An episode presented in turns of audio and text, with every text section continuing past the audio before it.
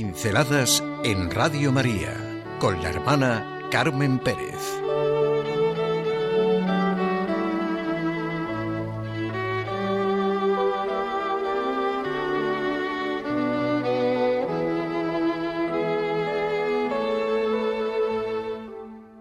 ¿Qué significa realmente conocer cuando se trata de Dios? Esa es mi experiencia de hoy. ¿Qué significa conocer cuando se trata de Dios?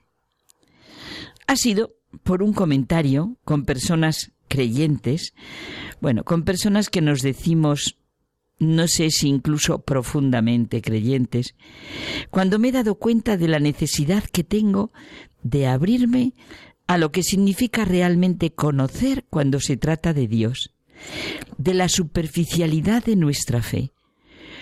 Muchas veces de nuestros diálogos, de la falta de vida, de implicación y desde luego de la lejanía en nuestro corazón y en nuestra razón de los hechos concretos que se describen tanto en el Antiguo como en el Nuevo Testamento.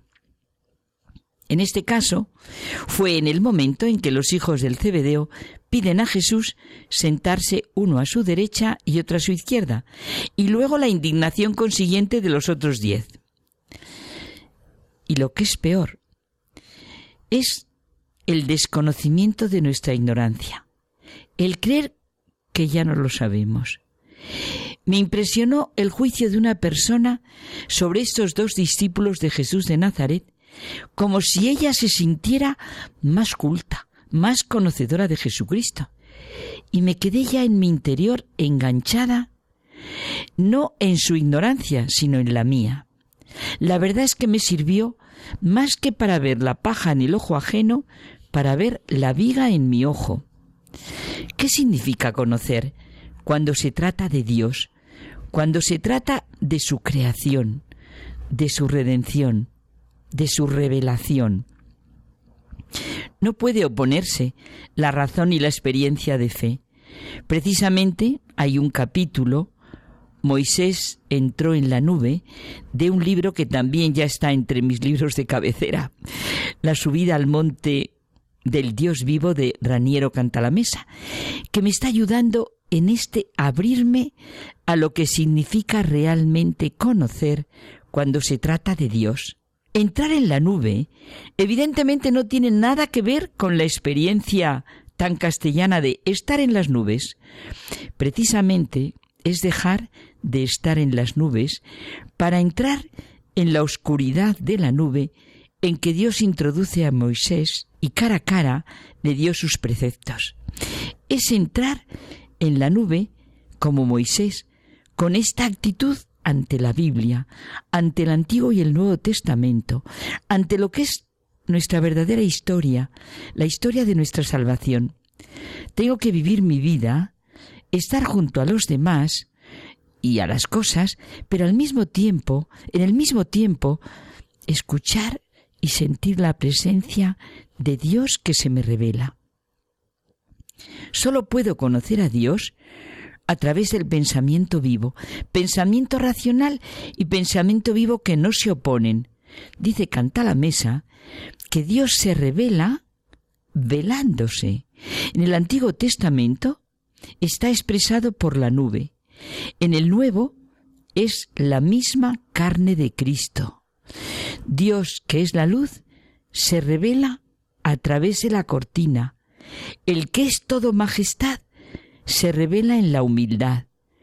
Moisés entra en la nube del no saber, se libera del todo, se adhiere al que es impalpable e invisible, se abre a las medidas infinitas de Dios, al entrar en la nube, al creer, la persona humana no renuncia a su racionalidad, sino que la trasciende, que es algo completamente distinto.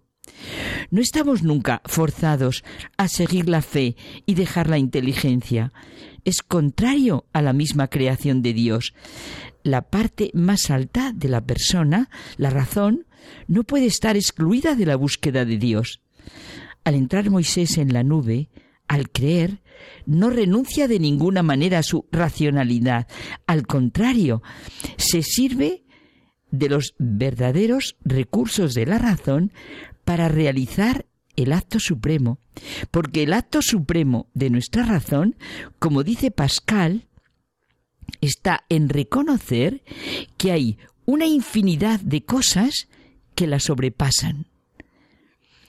¿A cuántos nos está admirando y ayudando Benedicto XVI con sus catequesis sobre la razón y la fe, sobre lo que significa realmente conocer cuando se trata de Dios y la ausencia de dualismo que esto implica en nuestra vida. Este conocimiento que supera lo estrictamente ético lleva mucho más allá y así algo grande y profundo renacerá en mí. Es experimentar la conciencia de que Dios, el que es, el viviente, existe. ¿No es lo que vale realmente la pena para vivir y experimentar esta conciencia? El término de nuestro conocimiento es Dios. El desconocido, cuando la razón llega por este camino, se da cuenta de que Dios está por encima de todo lo que puede conocer aquí abajo. Sí, una y otra vez, en el mismo momento en que la razón reconoce sus límites, los sobrepasa y los supera. Comprende que no puede comprender, pero comprende que un Dios comprendido, medido, juzgado, ya no será Dios. Así siente el gran pensador Tomás de Aquino. Las dos alas, la razón y la fe.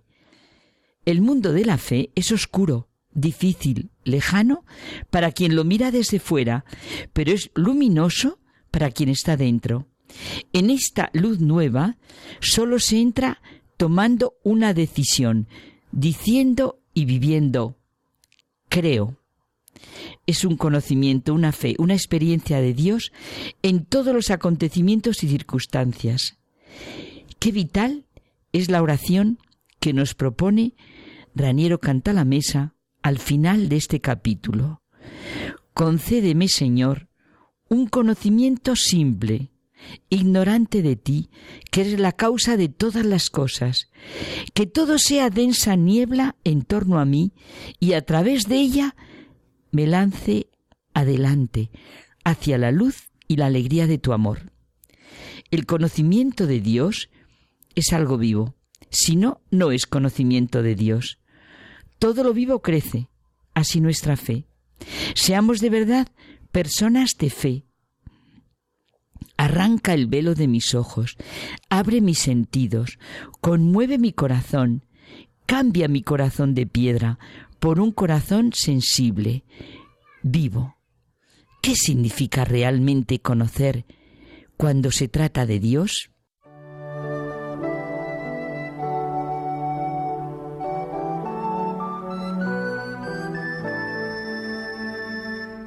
Pinceladas en Radio María con la hermana Carmen Pérez.